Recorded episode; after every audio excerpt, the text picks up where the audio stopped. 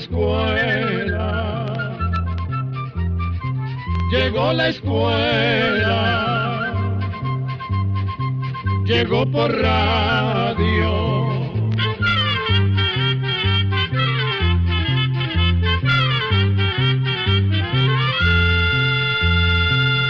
Oigamos la respuesta. Es el programa que les trae a ustedes el Instituto Centroamericano de Extensión de la Cultura, ICQ. Un estimado oyente que nos escucha desde Managua, Nicaragua, nos hace las siguientes preguntas. ¿A qué se debe que una persona ronca? ¿Cómo se puede superar, es decir, dejar de roncar? Oigamos la respuesta. Los ronquidos pueden tener muchas causas pero por lo general se producen porque al dormir se relajan ciertos músculos de la mandíbula y de la boca que vibran cuando el aire que entra a los pulmones pasa por ellos y esa vibración es la que produce los ronquidos. Si esa es la causa de los ronquidos, para dejar de roncar la persona debe tomar bastante líquido, ojalá agua, en las últimas horas del día, es decir, antes de acostarse, eso hará que la parte de adentro de la boca se mantenga más húmeda mientras duerme, y así la vibración será menor o casi no se dará, pues si no hay vibración no se oirá el ronquido o éste será muy débil. Otra causa que produce ronquidos es la posición en que la persona duerme. Si la persona duerme boca arriba, es muy posible que ronque, en cambio, si duerme de medio lado, roncará mucho menos o no roncará del todo. Cuando estamos dormidos no nos damos cuenta de la posición de nuestro cuerpo. Por eso, si se trata de un hombre casado, le puede pedir a su esposa que cuando ronque lo despierte, aunque sea un momento, para que cambie la posición y deje de roncar. Esto le ha servido a mucha gente.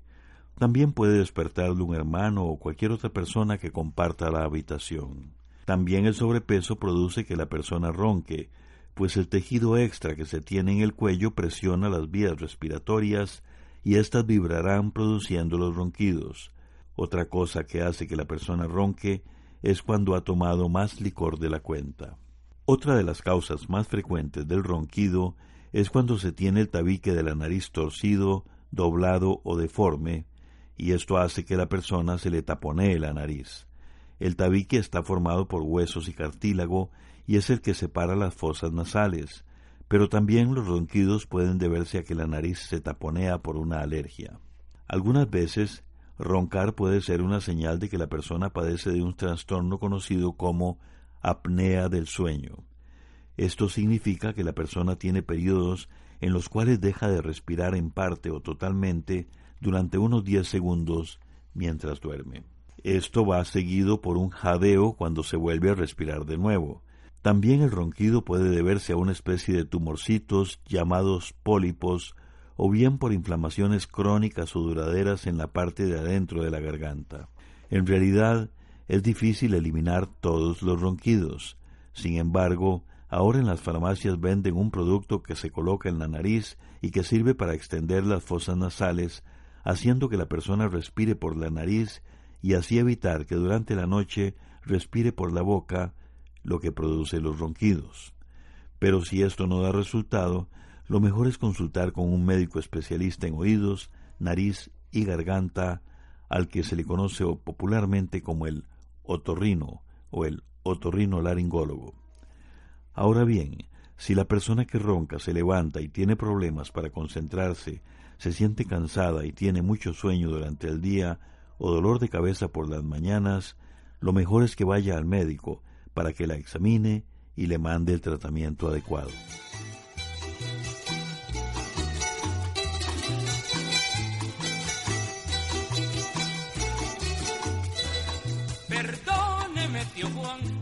Se ve que no sabe nada. Las cosas que yo le digo se sienten en carne propia, en tierra venezolana. El imperialismo yanqui hace lo que les da la gana. Y es que usted no se ha paseado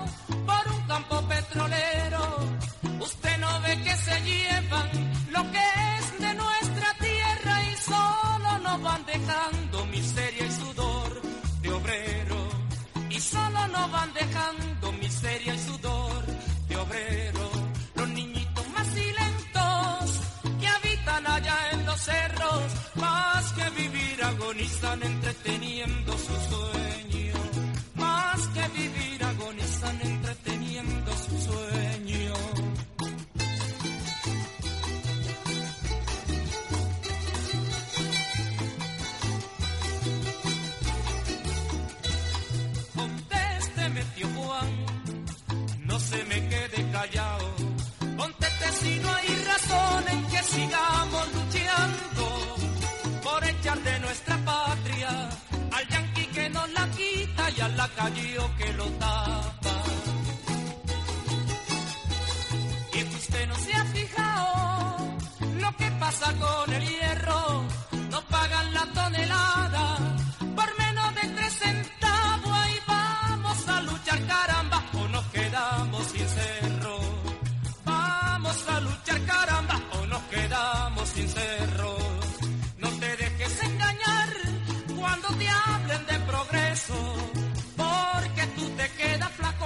Aumentan de peso.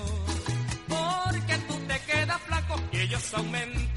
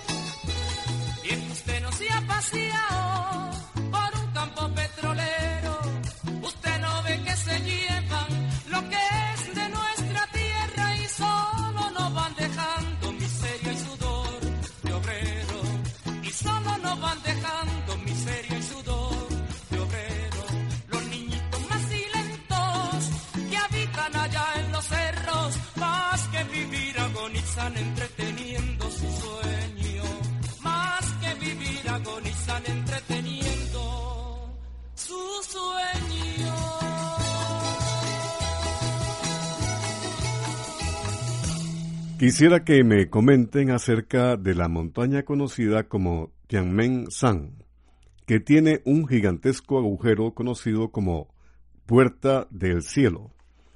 ¿En qué región de China se localiza y cómo se cree que se formó esta curiosa montaña creada por la propia naturaleza?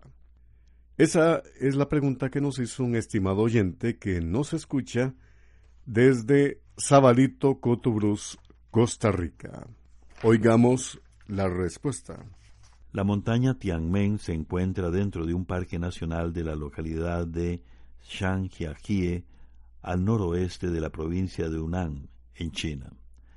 En chino, Tianmen quiere decir puerta del cielo, y le pusieron ese nombre porque tiene un agujero o abertura natural que si se ve desde las faldas de la montaña da la impresión de que se trata de un portal o de una puerta del cielo.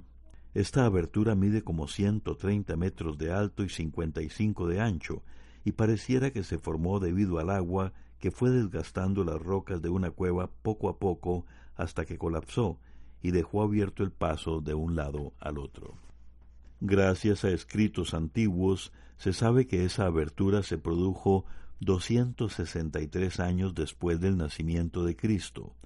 Por eso, la puerta del cielo es uno de los pocos arcos naturales de los que se sabe exactamente la fecha de su formación. Hoy día se puede visitar y llegar hasta la puerta subiendo muchísimos escalones o gradas.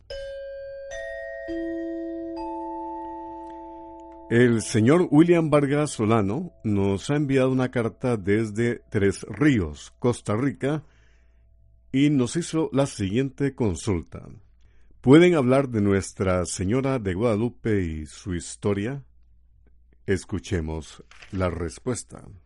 Un indígena mexicano que al parecer se llamaba Juan Diego iba caminando por el cerro de Tepeyac, que está al norte de la Ciudad de México. De pronto escuchó algunos sonidos que llamaron su atención. Parecía oírse como el canto de unos pájaros, y cuál fue su sorpresa que de repente escuchó una voz que venía desde lo alto de un cerro. La voz suavemente decía Juanito, Juan Dieguito. Sorprendido, Juan Diego subió hasta el cerro. Cuando llegó a lo más alto, vio a una señora de pie que le dijo que se acercara. Juan Diego quedó como bajo un encantamiento, la vio envuelta en un traje deslumbrante y notó que el lugar donde se posaba parecía un montón de piedras preciosas. Juan Diego se inclinó delante de la misteriosa dama y ella le preguntó que para dónde iba. Juan Diego le dijo que a su casa. Entonces la señora le contó que quería que supiera que ella era la Virgen Santa María, la madre del Señor del cielo y la tierra, y le dijo que su deseo es que se construyera ahí un templo para mostrar en él todo el amor a toda la gente de esa tierra. Inmediatamente Juan Diego corrió a contarle al obispo de México lo que la Virgen le había pedido, pero éste no le creyó. Entonces, algo desilusionado, Juan Diego volvió a lo alto del cerro y le contó a la Divina Señora que no le habían creído. Dos veces más lo intentó Juan Diego y el obispo no le creía, hasta que un día la Santa Madre le entregó una prueba para que llevara al obispo su márraga. En esa ocasión llegó Juan Diego a buscarlo y cuando lo recibió el obispo le dijo que traía una señal para que le creyera que la Santa Virgen María había aparecido en lo alto de un cerro y deseaba que se le construyera allí un templo. Entonces Juan Diego desenvolvió una manta que le había dado la Virgen y cayeron al suelo muchas rosas de Castilla bellísimas, que no se daban en ese momento del año. Además, en la manta apareció muy clara la imagen de la Madre de Dios, la Santísima Virgen María, la misma que ahora se conserva y venera en su templo del Tepeyac, que se llama la Virgen de Guadalupe. En cuanto el obispo vio la imagen, se puso a llorar y pidió perdón a Juan Diego por no haberle obedecido desde un principio y por no haberle creído principalmente. Después de un tiempo, una vez que el templo estuvo terminado, el señor obispo trasladó la santa imagen desde su palacio a la iglesia para que toda la gente la viera y la admirara. Como dato curioso, la Basílica de Guadalupe en México es el segundo templo católico más visitado después de la Basílica de San Pedro en Roma, Italia. Por su parte, según estudios científicos de algunos astrónomos, las estrellas que se ven en el manto de María representan exactamente el cielo mexicano del día en que se produjo el milagro. Además, se calcula que a la peregrinación a la Basílica de Guadalupe cada 12 de diciembre llegan aproximadamente 7 millones de personas.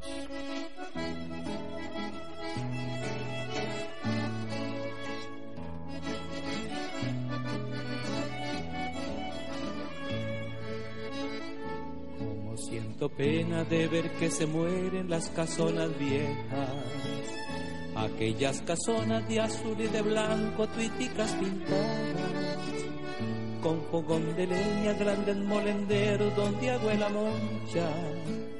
Paliaba tortillas, hacía el picadillo y el bizcocho asaba.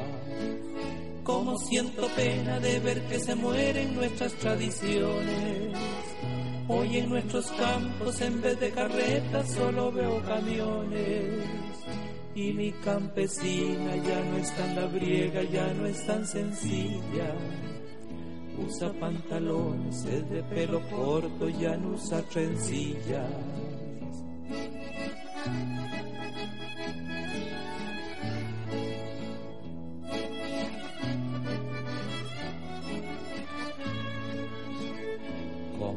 Gustaba cuando era chiquillo ver las casas viejas, con su piso de tierra, paredes de adobes y sus fuertes rejas donde Rafaelillo en noches de luna llegaba a cantarle. A veces jumao lindas cancioncillas a mi hermana Mecha. Como siento pena de ver que se mueren nuestras tradiciones. Hoy en nuestros campos en vez de carretas solo veo camiones. Y mi campesina ya no es tan labriega, ya no es tan sencilla usa pantalones, es de pelo corto, ya no usa trencillas. El señor David Sorto, que nos escucha desde Ciudad Barrios en El Salvador, nos hace la siguiente consulta. Quisiera saber por qué el sopilote vuela sin tener que aletear. Escuchemos la respuesta. En la naturaleza, don David, las aves tienen dos formas de sostenerse en el aire y volar. Una forma es moviendo las alas todo el tiempo o muy a menudo, tal como lo hacen los llamados colibríes o chupaflores, y la otra es aprovechando las corrientes de aire caliente que, aunque no las vemos, están allí en lo alto. Las aves que tienen que mover las alas para poder mantenerse en el aire tienen las alas muy angostas y pequeñas y por esa razón deben estarlas moviendo. También tienen músculos muy poderosos que les permiten aletear mucho tiempo sin cansarse.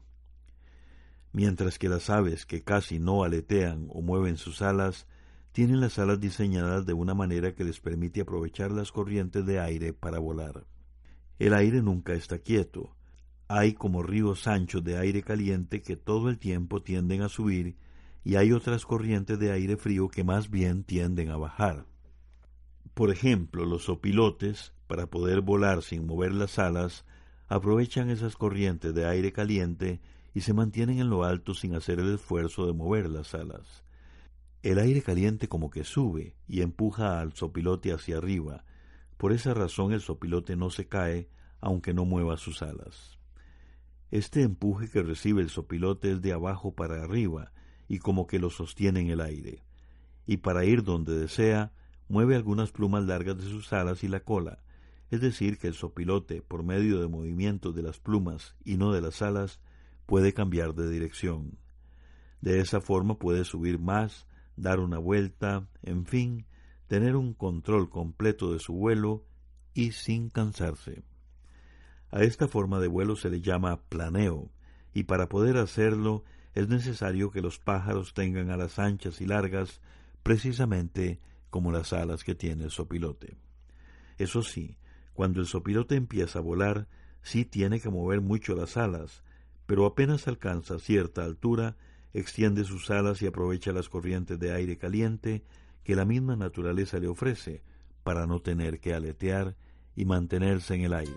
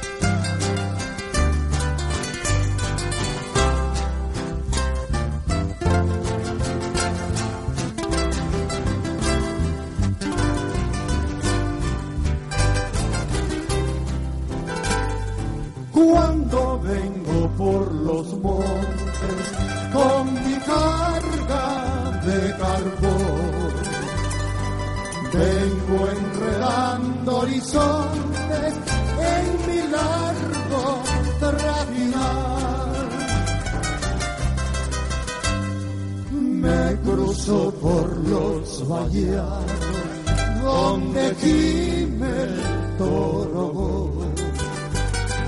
Y cuando llego al mercado, les pregono con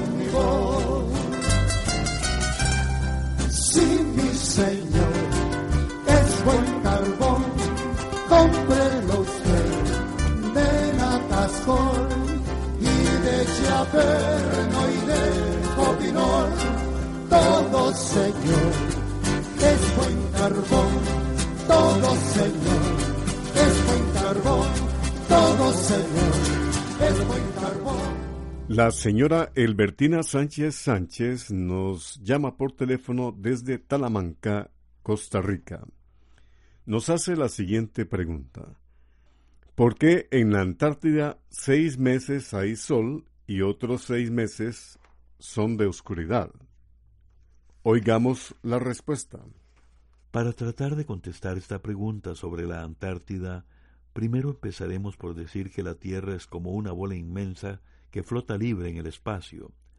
La Tierra gira o da vueltas sobre ella misma como si fuera un enorme trompo.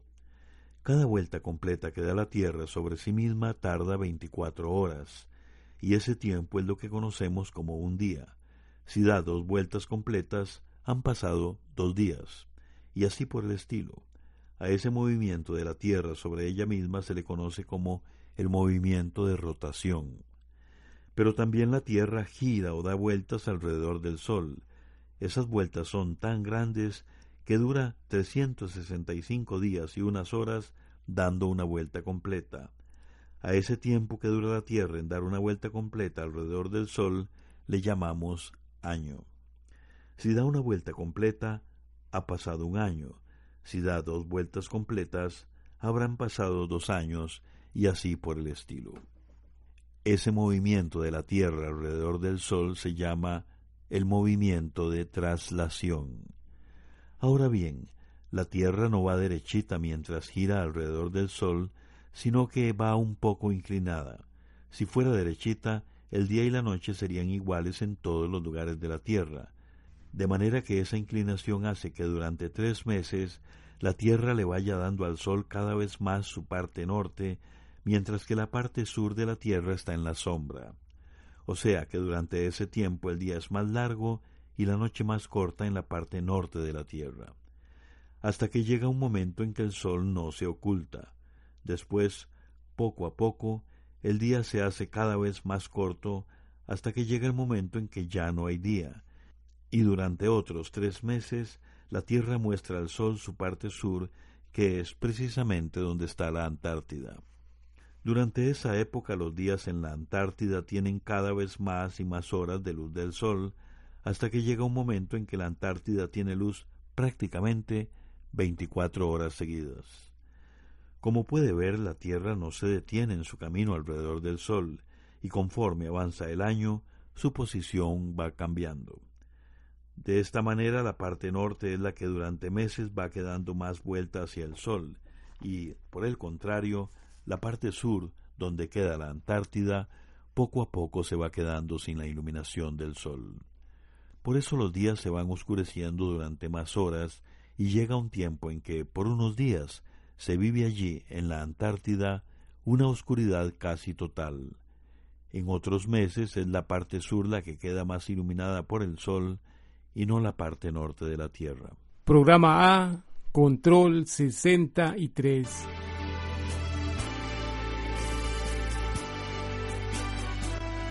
Así llegamos a un programa más de Oigamos la Respuesta. Pero le esperamos mañana, si Dios quiere, aquí por esta su emisora y a la misma hora. Mándenos sus preguntas al apartado 2948-1000 San José, Costa Rica. También nos puede llamar a los teléfonos 22 25 52 38 o 22 25 53 38 o mándenos un fax al 22 25 22 27. También le damos el correo electrónico isq.org.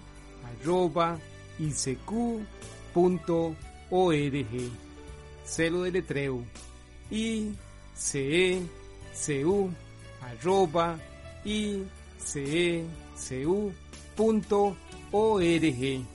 Para nosotros sus preguntas son muy importantes y estamos para servirle.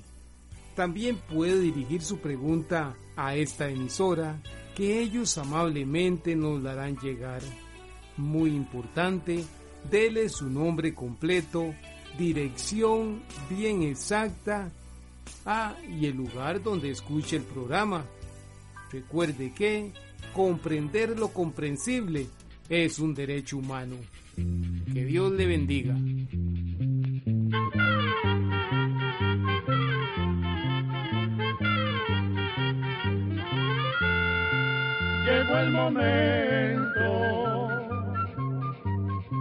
De despedirnos. Se va a la escuela, se va cantando